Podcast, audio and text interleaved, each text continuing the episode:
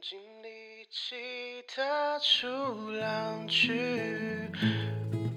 放下一切的生活，等待机会的是我。调整呼吸，无尽感受。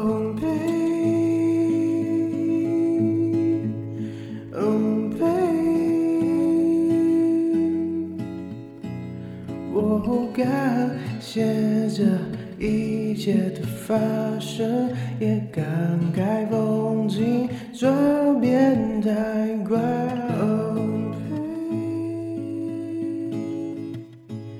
Oh, oh, 那大家好久不见，我是 BBOFN 的主持人贝壳。那就是今天专访的来宾呢，我觉得他可以说是一个全方位的音乐家或是音乐人。然后，无论是演奏啊，或是指挥作曲，也是一位教育家。那我相信他任何一个面向，其实都难不倒今天的来宾。他从事音乐教育也超过了三十年。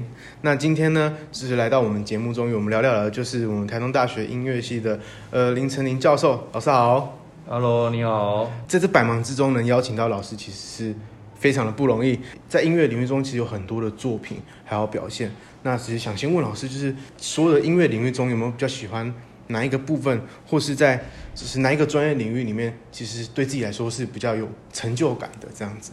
啊，呃，我们音乐基本上就分为几个面向了哈，大概就是要么就是演奏或演唱的这个面向，另一个就是理论的面向。那理论呢又分了很多种，譬如说有。音乐教育啊，音乐学啦，像我们这种是作曲的创作理论。好，那我自己专攻的当然就是创作，就是这一方面。好，那创作这条路也是很辛苦的。那我们刚刚主持人讲到我的全方位，那事实上学音乐的每一位同学或老师们呢，其实啊，这个学音乐的路程都是很漫长的。啊，大概是从小啊，从幼稚园啊，然后一步一步的这样培训上来，所以音乐这条路是非常的艰辛的，你要付出的时间是非常多的。啊，举例来讲啊，譬如说，呃，小时候像老师小时候啊，啊，别的同学都在外面玩，可是我们就得在钢琴面前啊练练琴哦。所以其实，在学音乐的过程呢，也透过音乐训练自己的。比如说耐力啦、意志力啦，还有自己的呃，就是思考的各方面的训练这样，所以音乐这条路其实走出来走到现在是一条蛮辛苦的路，但是音乐本身的美学带给我们演奏者或是演唱者，包含我们创作者来讲，它是对于精神层次的提升。啊，还有就是生活品味的提升，还有对于美感的那个鉴赏度啊，是当然是与众不同了。所以常常有人说学音乐的人气质比较好，是其实是常常是因为发自内心的一些，呃，比如说接触啦，哈、哦，涵养啦。那因为你常常接触美的东西，相对而言就是啊、呃，类似像相濡以沫这样子，慢慢的就会啊。呃感受到那种美感的质感跟气氛，所以你的应对进退基本上就会比较会注意所谓的美的东西，哎，所以不容易。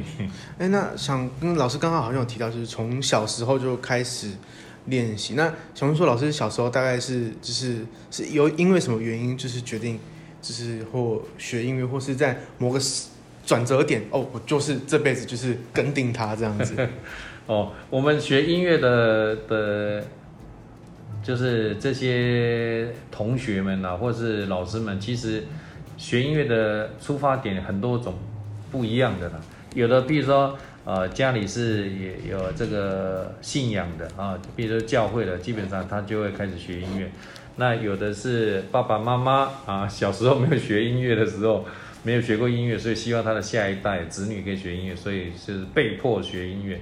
啊，有的是父母亲从事教育，啊，音乐教育的，那是就是跟着爸爸妈妈的职业啊来学音乐。那我个人呢，是因为我的爸爸本身就是一个音乐老师，所以从小啊就是 耳濡目染啊。是。那大概从幼稚园的时候就慢慢的就是啊、父亲呢就是让我们去接触音乐，学钢琴啊，一开始学小提琴啊，各种乐器啊。当然过程也是很辛苦啊，当然也有叛逆期啊，说啊，特别是男生看所有的人都在外面打球啊，那玩玩游戏啊，那我还要在那边啊。就是练这些技巧的东西，当然会有有时候会有一些排斥，但是走过一段时间，发现哎，其实收获很多，就慢慢的改变心态，而且全新的投入，然后慢慢的走出自己自己的一条路，这样。是，那就是想问说，就是老师，就是因为学音乐路途，老师您说会很漫长嘛？然后其实过程当中，其实有时候也会比较孤单一点。那想问说，老师您怎么调试？就是。就是可能有遇到挫折，或是在这个过程当中，您是如何面对这些东西的？嗯，遇到挫折是绝对有的。是。那我们遇到挫折，比如说有些瓶颈啊过不去，通常以我的做法有两两个模式的，一个就是先放开这些东西去做别的事，譬如说我喜欢运动啊，就运动；我喜欢做别的啊兴趣啦，比如说种花种草啦。啊，都可以，那就可以呃抒发一点那个情感上的一些压力。那另一个模式啊，就是去仔细的聆听一些啊大师的的演奏版本，啊，可以心里面就产生一个范本在那里。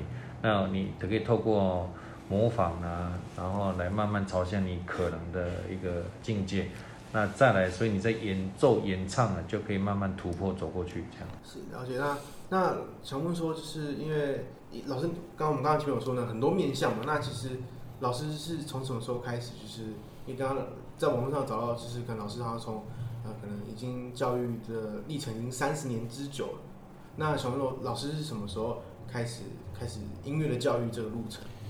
呃，我们其实学学音乐的学生很多啊。常常其实就是在学生时代，比如说大学的时候啦，就开始接一些家教。那这些家教其实就是音乐，我们开始啊传播音乐、音乐教育、从事音乐教育的开始。哦，那比较正式的一个所谓的教职是在啊老师在这个就是大概服兵役的时候左右，因为有些任务的差勤。啊，比如说我必须啊去指导北女的乐队啦，啊之类的一些学校的乐团，那相对的我们就慢慢啊从事音乐的教学。哦、那我真正成为一个老师的话，就是二十几岁就是一个老师了，因为我们是读这个师范体系的，所以很自然而然就是一个音乐老师，所以一直走到这里，所以才有三十年的这个教学经验这样。是，那就是老师在培养人才的过程当中，你就。是有老师有什么对培育音乐人才有老师你会比较看重哪些部分？呃，我在音乐教育的方面，我比较是属于呃因材施教了哦，不一定说每个人照一样的步伐下去走啊。比如说我们在教学里面，我发现哎，他对古典的敏锐度很高，古典音乐度的。的敏锐度很高的话，我们就鼓励他往古典音乐走。那如果说他对古典音乐敏锐度没那么高，反而是对流行音乐的这些敏锐度很高，我们就鼓励他往流行音乐走。所以我这几年教出来学生啊，不只是有从事真正的，比如说职业乐团的演奏家啊，啊，还有真正的音乐教育家啊，另外还有一些流行音乐的创作者，包含也有啊，走到比如说录音工程的啊。然后还有做这种，譬如说专门在办音乐会的艺术行政工作者，所以我们在教育的过程是尽量去发掘啊，这个学生他比较的强项在哪里，那鼓励他往那个强项走，并不会说每个人都是走一样的路这样。是，那想问说，老师就是好像从大学开始任教，是先在台艺大吗？还是？啊、呃，我。任教的话呢，来，我老师教过的这个学校很多，老师当过小学的老师、国中的老师、高中的老师到大学的老师都有，因为我们这个资历就非常的长哦。那在来到台来到台东大学之前呢，老师啊有在这个台湾艺术大学兼过课啊，然后东吴大学音乐系兼过课，还有台中教育大学兼过课，所以基本上就是在音乐圈子里面呃教书这样的。是，那其实蛮好奇，老师是有因为什么契机，然后在台湾就是各个地都有教课嘛？那现阶段是停留在台东这里。呃，其实很重要，台东吸引我来的地方就是人文，哦，因为台东嘛，以外地人来讲，就是漂亮的呃山啊，漂亮的海啊，哦，那但是其实最吸引我的是这里的在地文化，所以当有机会来到这里的时候，我就全力的投入了这个。啊，做一些我们台东在地文化的推广，跟啊纳入这个台东文化的元素的一些创作。所以这几年我在台东大学的创作，基本上融入一些台东大学的元素啊，以及台东在地文化的元素，来做一些行销推广跟啊文化的创作。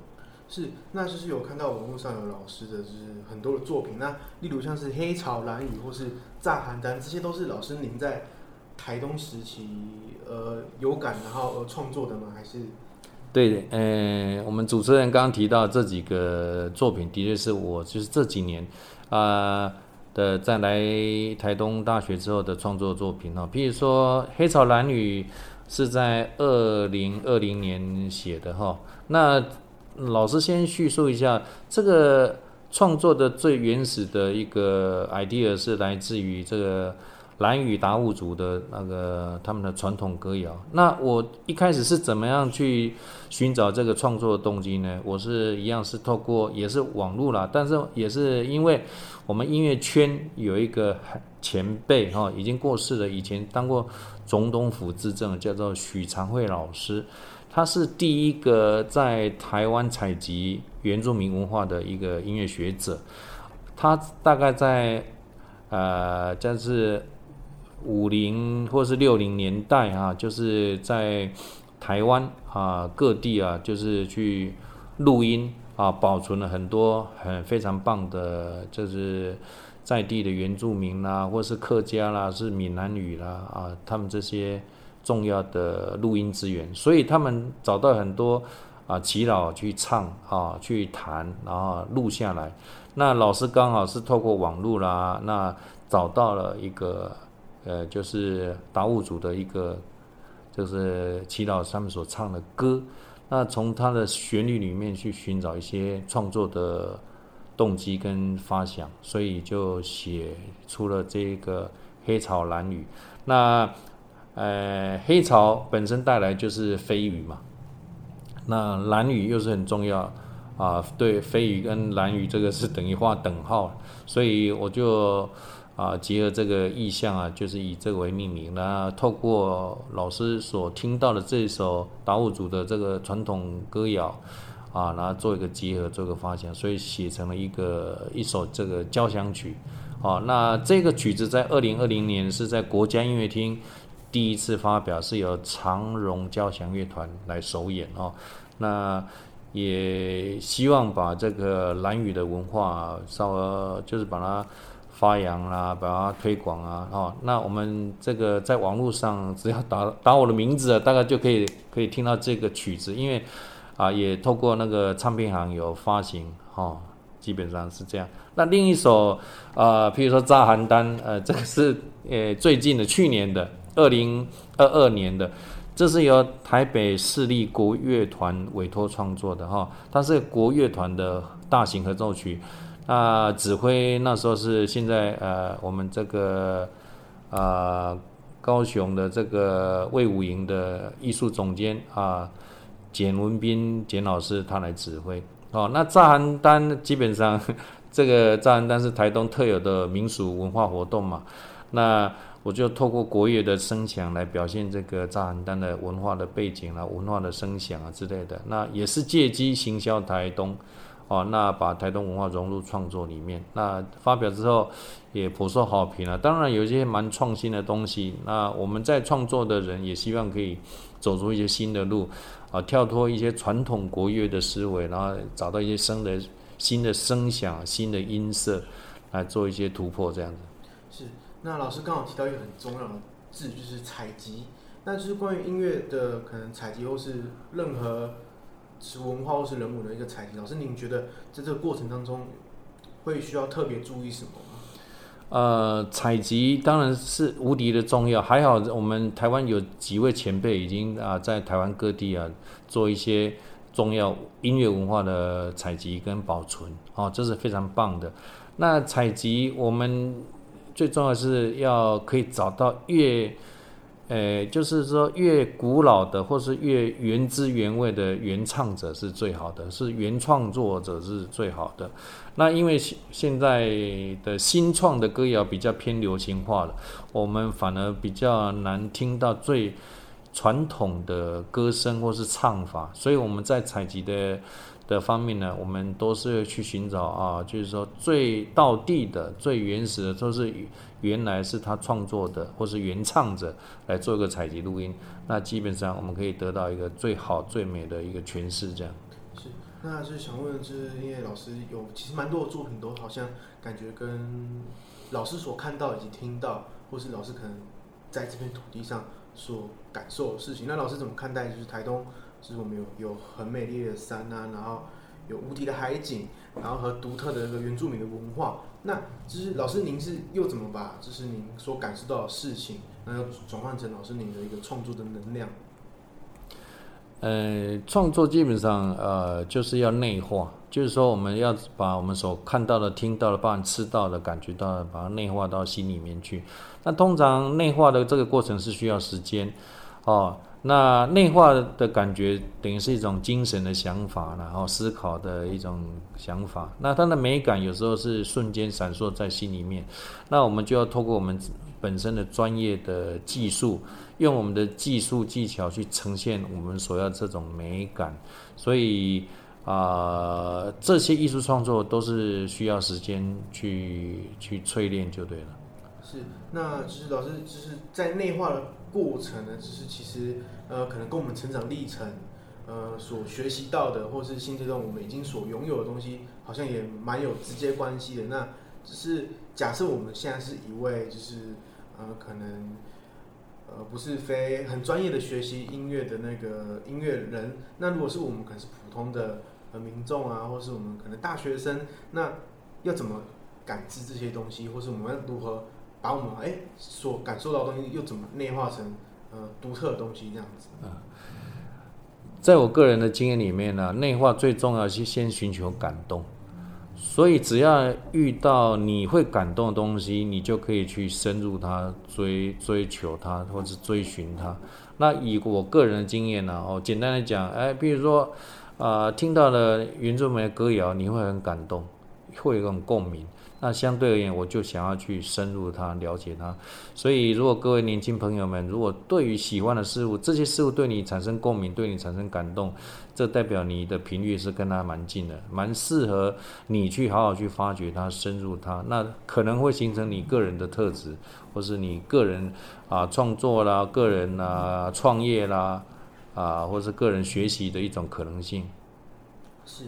那就是呃，其实音乐百百种嘛，可能有很多的流行乐啊，或是呃古典乐，或是然后可能有很多种呈现方式，可能有管弦乐团，或是可能四重奏等等。那想要问老师，就是呃，我们要如何去感受一个音乐家或是作曲人他们所谱出的曲子，是我们应该假设我们呃在聆听的时候，我们要怎么的去做切入点啊？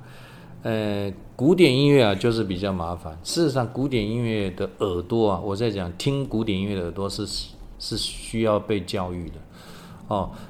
所以一般来而言呢、我们以粗浅来讲啊，就是说，假设你是要去聆听一场古典音乐会，那我的建议你可能要从网络啦，或是 CD 唱片先去去聆听它，了解它啊、哦。为什么呢？因为事实上，古典音乐。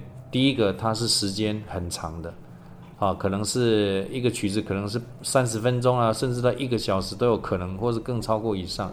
可是你看看呢，我们流行音乐基本上都是三分钟到四分钟，哦，所以以时间的长度来讲啊，这种古典音乐的时间，一个作品啊，它是很长的时间去展现它，所以你反而呃，你需要去先去做一个预备的功课，就是说去。呃欣赏它，透透过唱片啊、网络啊去先聆听，可能聆听了两次、三次、四次。接下来这些名曲啊，基本上现在有很多解说。那你透过这些网络资料去，哦，原来这个曲子是为而为谁而写的？它段落的起承转合啦，它的交响曲的背景的故事是什么？那透过这些，你可以可以更了解这个作品啊，就像类似像看电影的感觉。因为以电影来讲，通常也要九十分钟啦，两个两个小时之类的哈。那基本上对于。啊，剧情的发展呢、啊、是比较有变化。那古典音乐也是一样，因为它曲子长，所以它本身变化多。所以你透过啊，真正去听音乐会之前，你自己去做点功课。那进到音乐会的时候，你可以啊听到现场真正很漂亮的啊啊音响进来的话，你就可以很进入啊状况，而且可以啊感受到一些音响上、音色上的，还有情绪上的各方面的美感经验。这样是。那想问说，老师，就是因为可能音乐会，我们可能例如在呃，可能国家音乐厅啊，然后我们可能聆听，就是呃，可能像前排，或是最后面，或是中间，或是可能哪个位置，就是老师，你有对这个位置有什么看法？就是看音乐会的时候，可能各个位置好像听感上，或是视觉上，或是整个呃，可能五感上面，可能都会有所不同，这样子。那老师，就是您怎么看待这件事情？哦，这当然从票就票价上面就知道位置的好坏了啊。是是是。那当然，呃，位置越漂亮，票价就越贵了。哦，那以当然就是看每个人的荷包了哈。那音乐会的所有的，就是音乐厅里面所有的设计，的确有一个最漂亮的声音。哦，那那个声音通常是在中间，然后呢偏上一点。啊，因为我们基本上从舞台发出的声响大概会以十五度的方向啊上扬，所以基本上它的漂亮点，以国家音乐厅来讲，台北国家音乐厅来讲，它最好的音响事实上是在二楼，哦，就是那个总统包厢那一楼，那个如果以电梯应该是在三楼。哎，啊，那个地方是属于啊一个贵宾区啊。那个地方虽然它距离舞台蛮远的，可是那声响是最漂亮的。那你如果还要再搭配更好的话，可以带个望远镜啊。所以你可以看到欧洲一些啊真正的爱乐者，他们进到音乐厅都是会拿望远镜去看看自己喜欢的演奏家啦，或是演唱家他们的表情这样。可是他们的位置啊，就基本上会在最好的地方。所以事实上是。一分钱一分货啊，那很多迷思，他认为第一排是最好的，其实第一排是最不好的，因为声音是从你的头顶上过去，哦，所以老师的建议，假设你未来要听音乐会，可以选择中间啊中后排这样子的，太前面反而声音不是最漂亮的。是是是，那就是其实刚刚那个十五度那个长知识，那其实听音乐会还有很多呃，可能要零零加需要再多注意，例如可能像穿着打扮。这也是需要特别注意的嘛。那老师，您还要觉得有什么？其实我们进音乐会的时候，想要作为一个良好的听众，还需要再注意哪些部分？这样子。呃，我们目前我们知道了，听音乐会其实啊、呃，男生大家最忌讳的不要穿短裤嘛。哦，那还有所谓的拖鞋啦、凉鞋子，这是等于对于演奏者的不尊重哦，就是。啊，我们它是一个艺术音乐会嘛，我们就是就是尊重它，所以我们穿着就是尽量正式一点。哦，那再来第二个就是啊，我们台湾观众比较容易犯的错误啊，就是因为这个曲子他没有没有听过，所以常常在乐章乐章之间会拍手。那我们音乐会的礼貌就是说啊，整个乐曲结束之后才会拍手。哦，那。有的有的观众他因为没听过这个曲子，他发现哎，这个乐章结束了，乐团停下来，他就鼓掌，好，那就其实是打打断了整个乐曲的连贯性了。那我们交响乐是分好几个乐章啊，比如说第一乐章是快板啊，那就会演奏完之后可能休息个啊二十秒三十秒啊，那乐团也是喘口气啊，那指挥可能擦擦汗，那再进入第二乐章，可能是慢板乐章。好，那第二章完之后呢，可能又是休息一下，然后再进入第三乐章，可能是又快板乐章。所以基本上我们在台湾音乐厅有时候会看到哦，或者一些观众，哎，因为很精彩哦，然后迫不及待就要鼓掌了。可是事实上曲子还没有完，所以我像我刚刚讲的，就是说我们听古典音乐有时候我们必须做一点事前的一个准备，就是工作，就是先聆听一次，大概知道什么状态。那你进去音乐厅的时候，你就可以很放松、很放心的去听。那如果不想有任何错，就不要当第一个鼓掌的人就好了。就是看大家什么时候鼓掌，就所以所以。鼓掌大部分都是可能呃整个结束之后，然后可能鼓掌，可能大家站起来鼓掌这种的。哎、欸，我们对对对，我们如果呃非常的呃叫做叫好的话，那基本上我们就会起立鼓掌。是是是。那一般台湾的观众没那么。呃，大部分都还比较保守，就坐着鼓掌，大家一直喊 uncle 了啊。但是也有一些比较热情的观众，但是起立鼓掌，大声喊 uncle 这样子，就是看各地的观众啊，这个情绪表现不太一样的。其实老师，我其实蛮好奇一件事情，就是可能呃，想可能每次演出的时候，可能乐手，可能或是乐团，他们其实会准备就是一好的曲子嘛，就是可能今天我们就演出这些首，然后。他们还会再额外准备安可曲吗？还是其实这个是也是没有这种说法？还是其实他们会会准备安可曲？呃，基本上要看指挥了。哎，指指挥如果说嗯，我们来一个小小的小片段的安可曲，可能他就会准备一下。那有的指挥他是不会准备，他只是重复在演奏过的曲子的某一段。就是说，譬如说，哎，这个曲子是刚刚演奏过的某一个片段，那他觉得那一段很精彩，就把它再演奏一次，这样。所以大概有两种可能，也有也有只会从不按口的，因为很累啊，他就下 赶快下班了。是是是，了解。那其实，在听音乐的过程，无论是什么听法，那其实就是最主要还你还是要如何去听懂那个音乐背后的那个故事。那感觉这个。其实是要学习，就像老师您刚刚说，就是哎，我们需要把很多东西，然后有感觉，然后慢慢内化成，嗯、呃，我们可能自己从领悟到的事情。嗯、那其实老师其实无论是创作的全方位的音乐人啊，那老师好像也是一个说是咖啡的专家。那其实蛮好奇，老师是怎么一头栽进这个咖啡的世界当中？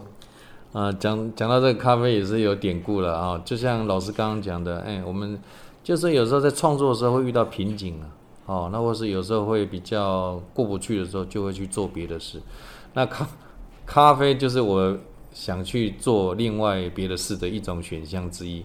那我们创作者本身本来就很需要咖啡嘛，哈。那我们创作者本身大量需要咖啡，那我们也也希望喝到好的咖啡。好，后来呃，因为喝不到好咖啡，所以我就自己研究。那所以我，当我在不想作曲的时候，我就去研究咖啡。哦，那从自己的就是，呃，就是精读各种咖啡知识，然后慢慢也，呃，学会生豆的挑选啊、烘焙啊、冲煮啊，所以就现在对咖啡的世界有点了解了。那所以变成我在创作之余啊，另一个。啊，可以跟人家聊天一个话题，就是咖啡的话题这样的。是，诶，其实有看到网络的资料，就是老师现在好像也是是哲学猫咖啡手冲馆的负责人。不是负责人啊，不是，我是，这个这个这个是我家族的啦，哦、那我只是去那里帮忙啦。那因为我的喜好嘛，所以相对的影响了家家族的人，所以是啊，那个。那个所谓的哲学猫咖啡啊，那个现在的店长啊，是我女儿了。是是是，是，是，是。然后老板市长是我弟弟这样子，嘿，那我基本上会常常去那里帮忙啊，譬如说那那个店啊的生豆啦、烘豆啊，基本上我会去协助他们啊，或是教他们怎么样处理会比较好。那基本上我因为我们从事创作没那么多时间，所以啊，就是那是一个小小的店啊，就是也是做一个想法的一个实践。啊，比如说每个人都有一个开店的梦嘛，啊，有人就是有一些呃想法想要实践它。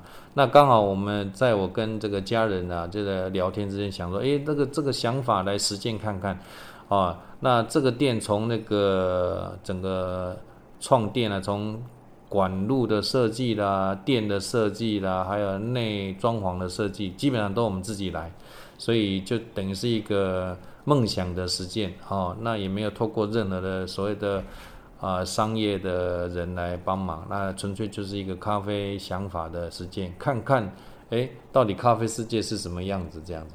嗯，那就是想问说，就是老以老师喝咖啡的经验来说，就是我们要怎么喝出哎觉得它是一杯好的咖啡啊？咖啡市场有分很以以它的香气来讲，老师大概介绍一下，咖啡分为干香跟湿香。干香就是所谓咖啡粉的那个香气哈，基本上我们最迷人通常就是所谓的干香，因为在磨豆时候是最香的，哦，所以。比较重咖啡的人，他基本上都要现磨现喝这样子。那另一种是湿香，湿香就是冲泡的时候的那个香气。我们通常啊会透过温度的变化品尝它各种风味跟香气，这是在香味方面。那好的咖啡市场有所谓的前段、中段跟后段的味道哦。那基本上以普遍来讲，就我们在喝咖啡的时候不会觉得它会咬舌啦，会苦涩啦，基本上这个。都还 OK，那我们基本上喝咖啡就是以我个人来讲，一定是喝所谓的精品豆。